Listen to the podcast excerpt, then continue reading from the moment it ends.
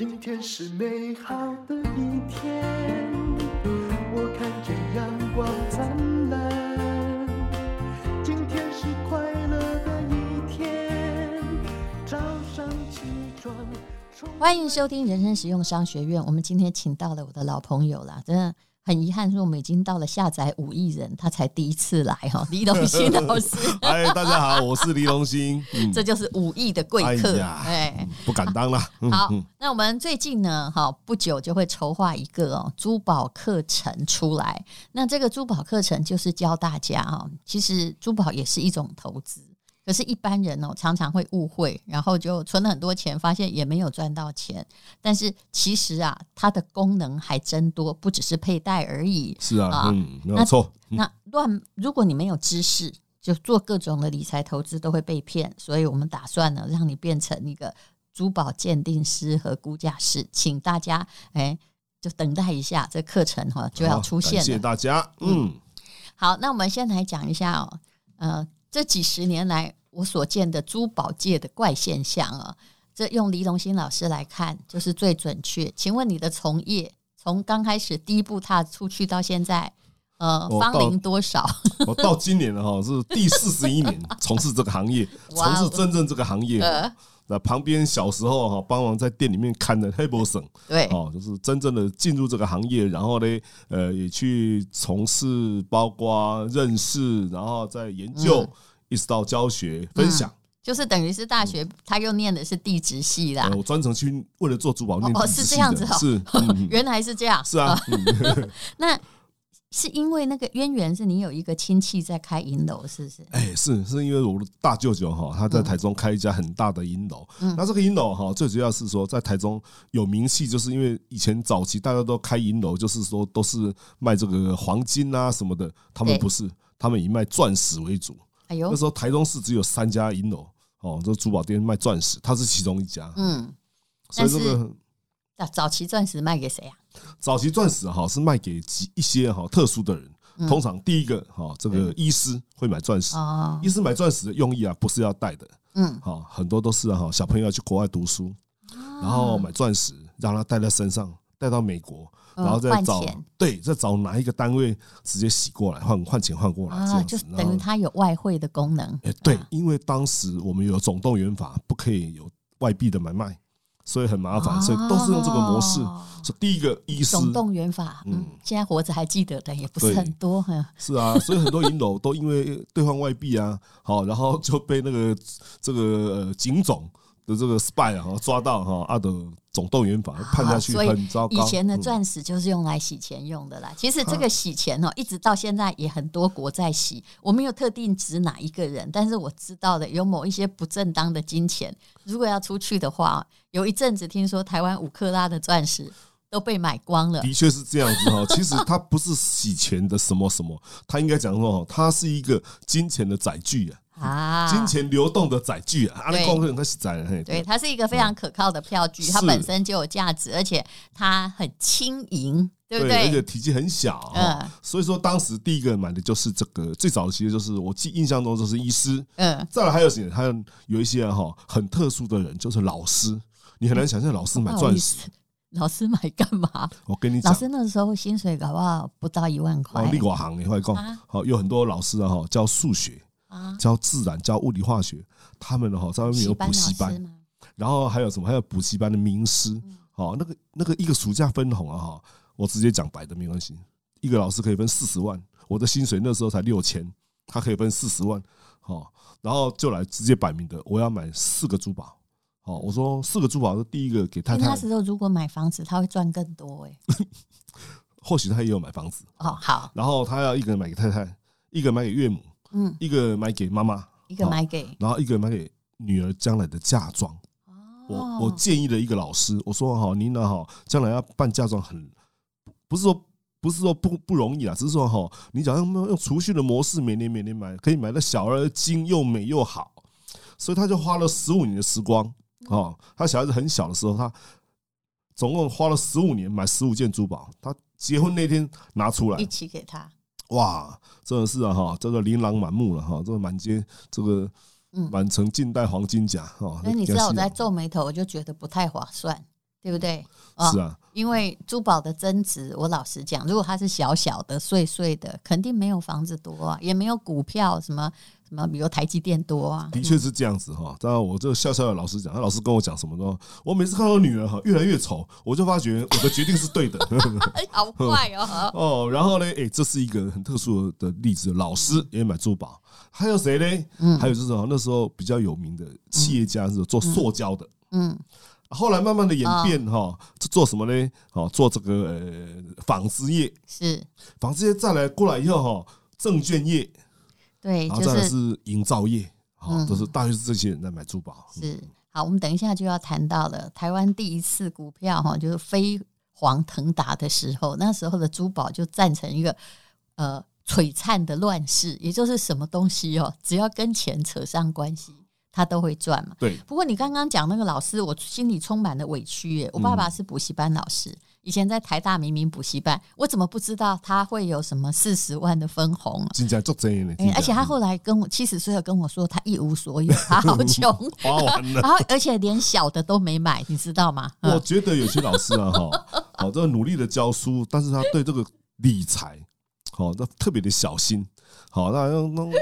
那件戏绑件背了哈，那他就会就捉襟见，就是我们叫他瞻前顾后哈。而且小心的人有一个特色，就是当他小心了很久，存了一大笔钱的时候，他就会在啪嗒一声就把它花掉，用很奇特的理由，不然就是被骗光，对不对？对啊，很奇怪，他们的思维总是哈，这因为在学校哈，他们讲话哈，就是一呼百诺，嗯，没有人可以反驳他，所以他已经习惯了哈，这种发号施令惯。如果人家对他很就是很恭维，对，很很好，他就会觉得好像有点对不起人家，钱一定要交出去才行。嗯，这是一个时代的背景。是好，那我们就来讲哈，也就是呃，好，其实。老师哈做功课做得很仔细，他是要告诉我们，比如说在蒋公过世之前，哇，那个时候，呃，这个现在还有有一口气的人已经不是很多了，是很多了。他的买珠宝是有一个趋势，对不对？当时是在衡阳路买的，现在还有衡阳路的珠宝店呢，有只是也不多。嗯，然后我们现在哈的这个呃所有的这个商业背景，很大部分哈都。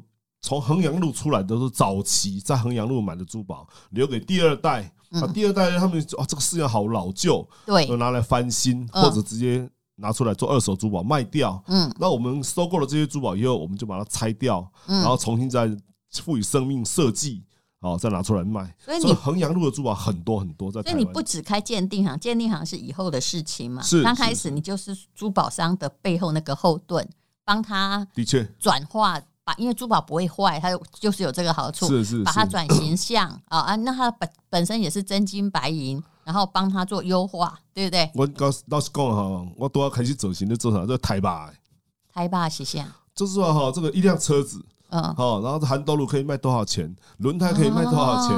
呃，车壳可以卖多少钱？一样的，珠宝是一样，小钻拆下来也可以对卖钱。那时候你这样。这种行业在日本还是很多啊，因为日本最近就是说买珠宝的人因为穷嘛哈，变开始变穷也没有很多，真正就是台巴的生意台了几十年还做得很好，收购老珠宝，然后把上面的白银啊、真金啊全部都拆下来，然后分开卖掉。结论出来了哦，你要够内行，对哦，你要是外行的话，常常会弄错。什么叫外行常常弄错？是说该赚到的没有赚到，这是最麻烦。你可不可以解释一下说？人都有那种刚入行的时候，以前秦老板也说，他为什么练就用手就可以知道几两几钱，是，是因为假的东西就是跟真金比重不一样，而且他真的被骗过，是的确是被骗过。嗯、那像我自己啊，那时候刚年薪出来，然后就是也学了一身一身功夫，出去外面拼看看，我到当铺去收货，当铺我老板说哈啊，你笑脸你在收货，然后你款寡这啊，我们就是想说啊这个。因为我都知道嘛，这大约要当五万块嘛，那时候哦，那我跟他收七万的合理。那老板说：“你小年轻人，你还不够格，你看错了吧？”心里就一虚。好，那老板这样这样讲，就往上加，一路加加加加加加加。我听不懂五万嘛？你估五万，为什么你给他七万？想多给他两万嘛？我想说他收五万，那时候五万，他我大概还有三个月的这个所谓叫做呃这个流当的这个利息加上去，那他要赚啊，所以给他七万，他应该会卖给我。然后他老江湖，你是二手的当，对对的。啊，那个行情在外面可以卖十八万。对，他就说。哎、欸，小鬼，你这个还不够格啊！你的功功力不够，说一路往上加加加加加，加到九万五。嗯，然后呢？九万五，他说啊，好，你不错，可以就卖给我了。嗯，回家我把它拆起来一看，它大约只值值六万八而已啊，所以我就这样。为什么？啊，因为太黄。然后那个诶爪子的地方有一个破角，把它遮住了，我们都没有办法看，不能让我拆啊，对不对？所以它有很多的美角，对不对？所以久了以后，我们就我们也我们也皮了，然后也变成老江湖，就然后来卖 gay 啊，差不多是这个状况哈。但是一开始真的不懂，所以这不是被骗，这是你的能力不够。嗯，那所以慢慢慢慢就导致就会让自己慢慢的成长成长成长。那这个东西不够，那那一件呢？我后来就拿到别家当铺又去当啊，然后当了多少钱？当了六万，所以那一件就亏了三万多块。永远都记得有这么一一件事情。哦，所以这还不算是全盘皆输，不然其实有的以假乱真的哦，每个时代都有，对不对？全盘皆输的也有啊。哈，我跟你讲哈，这个很夸张的哈。嗯，这年轻的时候哈，我们。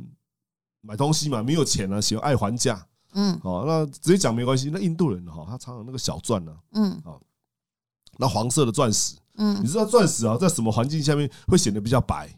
蓝色的蓝色的状况，嗯，所以你看那卖钻石的，没有一个人会穿黄衣服，一定穿蓝衣服，嗯。所以你要买，所以基本你也是蓝色的那个。对，所以你要买钻石要去杀价，你要整身穿的黄黄的，最好你要有黄疸。哦，钻石再白都看到黄黄的，你说陶哥这钻石黄黄的可以杀价，哦，他觉得怪怪的，所以他都穿蓝色的。好，那印度人这样呢？他把那个小钻的哈，就泡那个钱，我小时候那第一墨水啊，什么？第一墨水哈，那他弄得很稀释，把钻石倒进去，然后把它捞出来。那钻石表面的一层薄薄的这个呃第一墨水的蓝色墨水，它用吹风机吹干。哦，这个钻石原来是说 K color 对 L color 的碎钻，当场马上升级到开始嘛，对，马上升两级，升级到 GH 级。哦，然后 GH 级以后很多这个呃师傅他不太懂，嗯，他也没有读过说很多的书，他就觉得这颜颜颜色不错就乱杀价。而且小钻人家也不会拿去 VIA 弄啊，对不对？好，那你你弄完以后呢？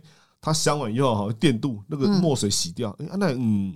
嗯，很多店家那时候贪便宜都是这样搞的，是，所以这个就是一种，其实后来慢慢的有些印度人觉得这样也不太好，嗯，因为这个招数啊哈，我们就印度人来台湾卖钻石已经很久了，对不对？对啊，你怎么杀他都卖你，我跟你讲，真的是哈，他很多招数啊，嗯。啊，所以这种招数。后来我就跟印度人直接讲，他那个包有一层什么叫 coating 的时候，他就笑一笑，好，然后我就把它什么，我全部把它倒到酒精里面洗一洗，再拿出来，再跟他还价。他说那我不要卖的，他就走了。是，不过印度人到现在也就如果你跟他不熟的话，他什么也都敢卖你，这也是我们看到的。什么都比如说红宝石，我用过 啊，比如说。他告诉你说这无烧哦，一克拉哈就是只要三百块钱。那为什么那么便宜又好大颗哦？是，那为什么呢？其实里面有放玻璃呀。对，它就是 它没有烧，它是放玻璃。它是新烧法，就是加了玻璃进去了，是增加它的透明度。是，然后后来我就跟他说这里面有玻璃哦，他就觉得你好像懂，他说啊没关系，我他就给他把它包起来。好，那这就是呃到。事实上哦，台湾的珠宝一直在一种很奇特的需求中。就比如说，假设有人要移民，对不对？他就会因为钱没有办法，刚开始外汇管制没办法，的确是这样，换那么多。其实现在也是又管制了，所以又管制。对，所以就变成大家要用珠宝或钻石，就这样让它出去。的确，现在这个钻石哈，的确已经变成哈世界各国各个豪商嗯。的一种所谓的叫做呃。这个运载他的财富的一种载具，嗯，哦，他的确是这样子哈，所以说，也就是你很明显的看到哈，这几年疫情虽然严重，嗯，那个珠宝的业，珠宝这个行业哈是两极化，那种高档珠宝豪卖的不得了，我没有乱讲。没错，饰品的或者是其他的什么求婚的，可能就会差一点。呃，是他可能就会退而求其次小一点哈，或者这种品质差一些些。好，但是呢，这个洗钱的哈，都不知道洗钱了。这个把钱运走的方式，永远是屡见不鲜哈。那现在很明显，你可以看得出来，好，在市面上问，哦，这个买钻石，D color、E color、F color 的比比皆是，但是拿能够拿出一。票货的人哈，真的不多哦。那也很快的就是他要买最好的，那这个更能够确保那个价格的稳定性，因为钻石就死猪价，大部分都有国际价格嘛。对对，对，就算你就拿到外面去卖掉，可能也就好歹你会拿个九折回来，对不对？我就跟客人就聊一件事情啊，我说好，首先你先买。定位一下你要买买钻石是做什么用的？嗯，那第一个我们说要藏钱好了，要传承好了，嗯，当然就是希望将来万一有什么问题的时候，我们可以呃可以做东山再起。好，就东山再起这件事情，我们来讨论啊。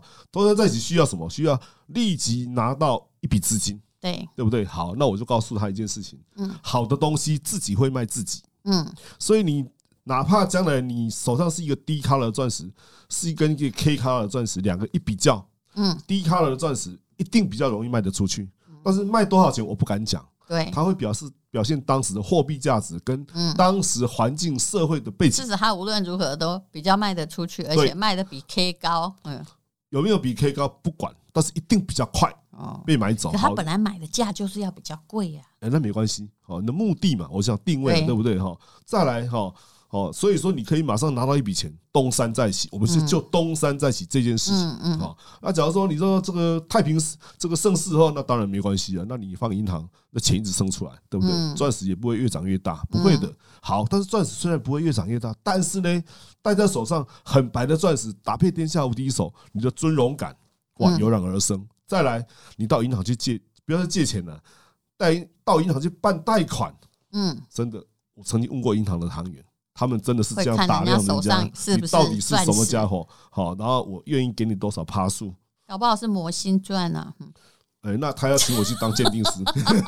但无论如何，反正拿一颗就是很吓人，就是会闪到你的眼睛。我开始是问问过银行的行员，说你们办款这五关系没关哈？他说的确，这是一个很重要的一个因素。好，我下次试试看。嗯，那么呃。你讲到了钻石这样子的东西哦，是，是其实钻石也有它的吊诡，有一个说法哈，就是三克拉以上的钻石年年在涨嘛。如果你能买五克拉更好，可是，一两克拉的，基本上大家就会觉得你就当装饰好了，嗯。这个当装饰的话，一两克拉，假如你脖子绕了三十克，一两克拉的也是蛮吓人的哦。所以说哈，还是要增值，那个猪肉本身的增值很有限，对不对？那还有要考虑一件事情，有一天你这个东西要卖出去的时候，有多少人可以接手？他不是不愿意接手，他是没有这个钱的。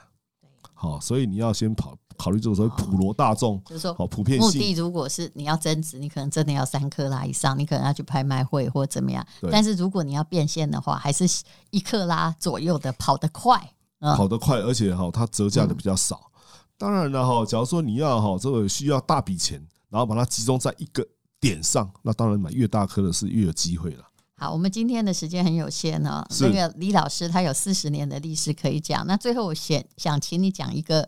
故事好了，是就是钻石的骗局，台湾曾经发生过的，嗯，什么故事啊？钻石骗局啊？好，应该很多啦。好，来，我就信手拈来讲一个哈，这个，你被攻打几年？这个是我，这个是我亲身体验的。好，那这我把它定位，它就是骗局。哦，那台中在这个有个玉市场里面有一一家当铺。好，当然因为我在台中市哈，这到处很多当铺都是我的学生啊，所以跟他们很熟很熟的。好，那直接讲这位。这个当铺哈的这个老板，他也年纪很大了，他是老兵。那他有一天就叫我去，他说：“荣幸，哈，他都不会叫我李老师，哦，因为自己晚辈嘛，哈，荣幸来给你这一包小钻，你拿去钻，好。然后我说看一看，我们小钻一克拉的行情大约在两万块左右，我们买小钻，对，差不多，对。然后他说是那个批发价，对。然后他说哈，我算你哈八千块就好。”我就把它拿来看，八千块很好啊，对不对？一半以下的钱，高波波真的是照顾我哇，这个晚辈哈，这不遗余力。好，然后呢，我一看看放大镜拿来，这夹子一夹两三颗，我说我不要买。然后干嘛？为什么不要买？我说高伯伯，我夹五颗里面的哈啊，就有三颗是假的。他什么假的？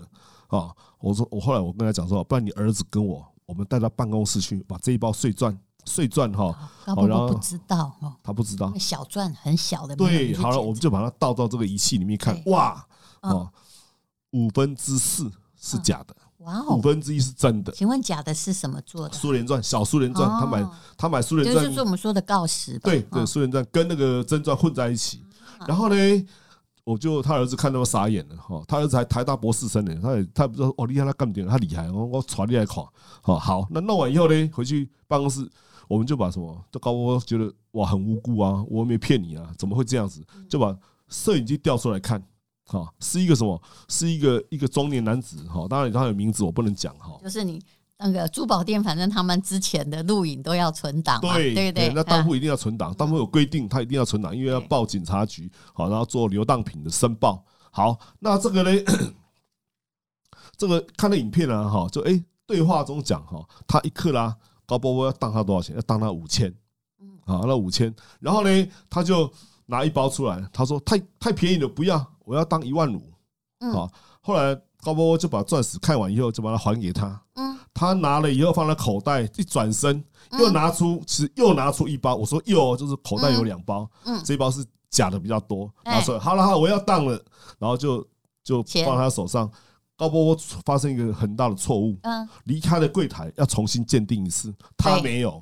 因为同一个人上面的这个标签上的字都写的一模一样，这个就是魔术诈骗戏法嘛。是，然后呢，他还跟他讲什么？哦，你要给我封起来哦，不要给我偷换，因为小钻很容易被偷换，所以来当的人有资格叫他封起来，所以用信封封起来。然后封起来以后一百天里面没有来缴息，才正式流当，然后报警察局，然后呢通过以后才能当流当品处理。一打开以后，他也没注意，因为你看一晃眼才。不用一分钟啊，几秒钟而已，对不对？好，人家已经钱都用完了。是，而且他也不会再来赎回。结果算一算呢，啊，他一定想说，我本钱五千了，我卖你八千就好，反正你有需要。是是是。可是呢，这个问题就来了，那一堆有十颗有九颗是假的，嗯他可能不到五千块，可能就一千吧。我曾经帮他估算过，大约成本。嗯，好，四百八十块，我的妈喂！啊，每克拉四百八十块，对，这样子。好，这些呃珠宝银楼哈，只要是有钱的东西的代表东西，就有诈骗。故事真精彩。那我们下一次呢，再请李老师继续来分享这四十年的珠宝业。那么 你其实呢，知道哈，我觉得知道本身很重要，就算你不买。第一个就是不要被骗啊，或不要亲友被骗啊。是的。那第二个就是说，事实上呢，哈，它也是一个金钱社会的某一种金钱的代替品。你要了解它跟这整个社会经济的脉动哦，事实上是一致的。我们下次来讲台湾在股市就烟角木啊，前烟角木的时候所看过的各种珠宝的大放厥词啊，不。大发异彩的怪现象。哦，但是呢，哈，最后哈，我还是一句话提醒哈：宝石的真谛是漂亮，嗯，是荣耀，嗯，是一种情感的交流，嗯，它钱只是一个附加的红利而已，请大家记得，好不好？好，感谢大家。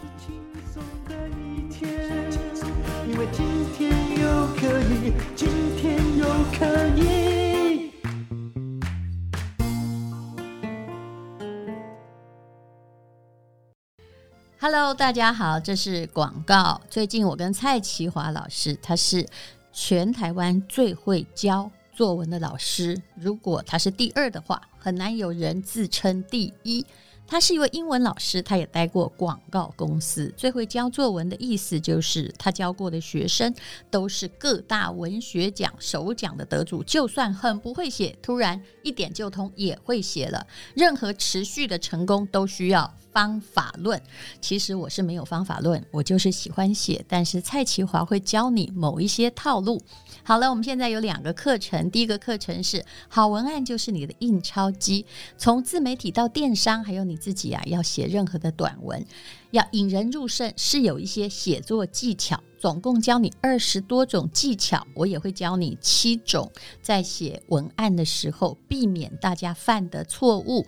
那么这个课程的优惠价呢是二二八八元，原价是八千八。还有一个课程，如果你要临时抱佛脚，非常重要，也就是小孩不会写，可是一零八课纲还有各式各样的作文，作文的分量越来越重，怎么办呢？叫做轻轻松松满级分，现在已经有将近三千个同学加入。如果你是要会考学测国考，现在啊就开始哈，就算。你现在复习了三堂课，我相信你考试的时候啊，有头有尾，知道怎么呼应，一定会有分，不会像大家一样，很多作文都干脆零分就出场了。那这个早鸟架呢是三五折，原价六千八，现在是二三八零啊。还有一个好消息是要告诉你啊，你要课程要收看，因为是在 PPA 台湾第一大平台，所以一定有品质保证，可以永久收看，也可以跟同学朋友一起看。当然，写作是蛮个人的事情。那么两堂课如果合购，也就是有人要参加考试，有人想写好文案的话，早鸟价格又有八八折的优惠。呃，原价呢，呃，当然看起来是一万多了，但是只要四千出头就可以学好作文。我真的很希望啊，有人这样教我，否则其实我的作文也曾经给老师打过零分。为什么？因为写太多文不对题。好了，请看资讯栏的连结，请你赶快看一下连接，怎么样写好作文？对你而言，它一定是会让你无往不利的一个利器，甚至。文章写好，你就会更了解人情事理。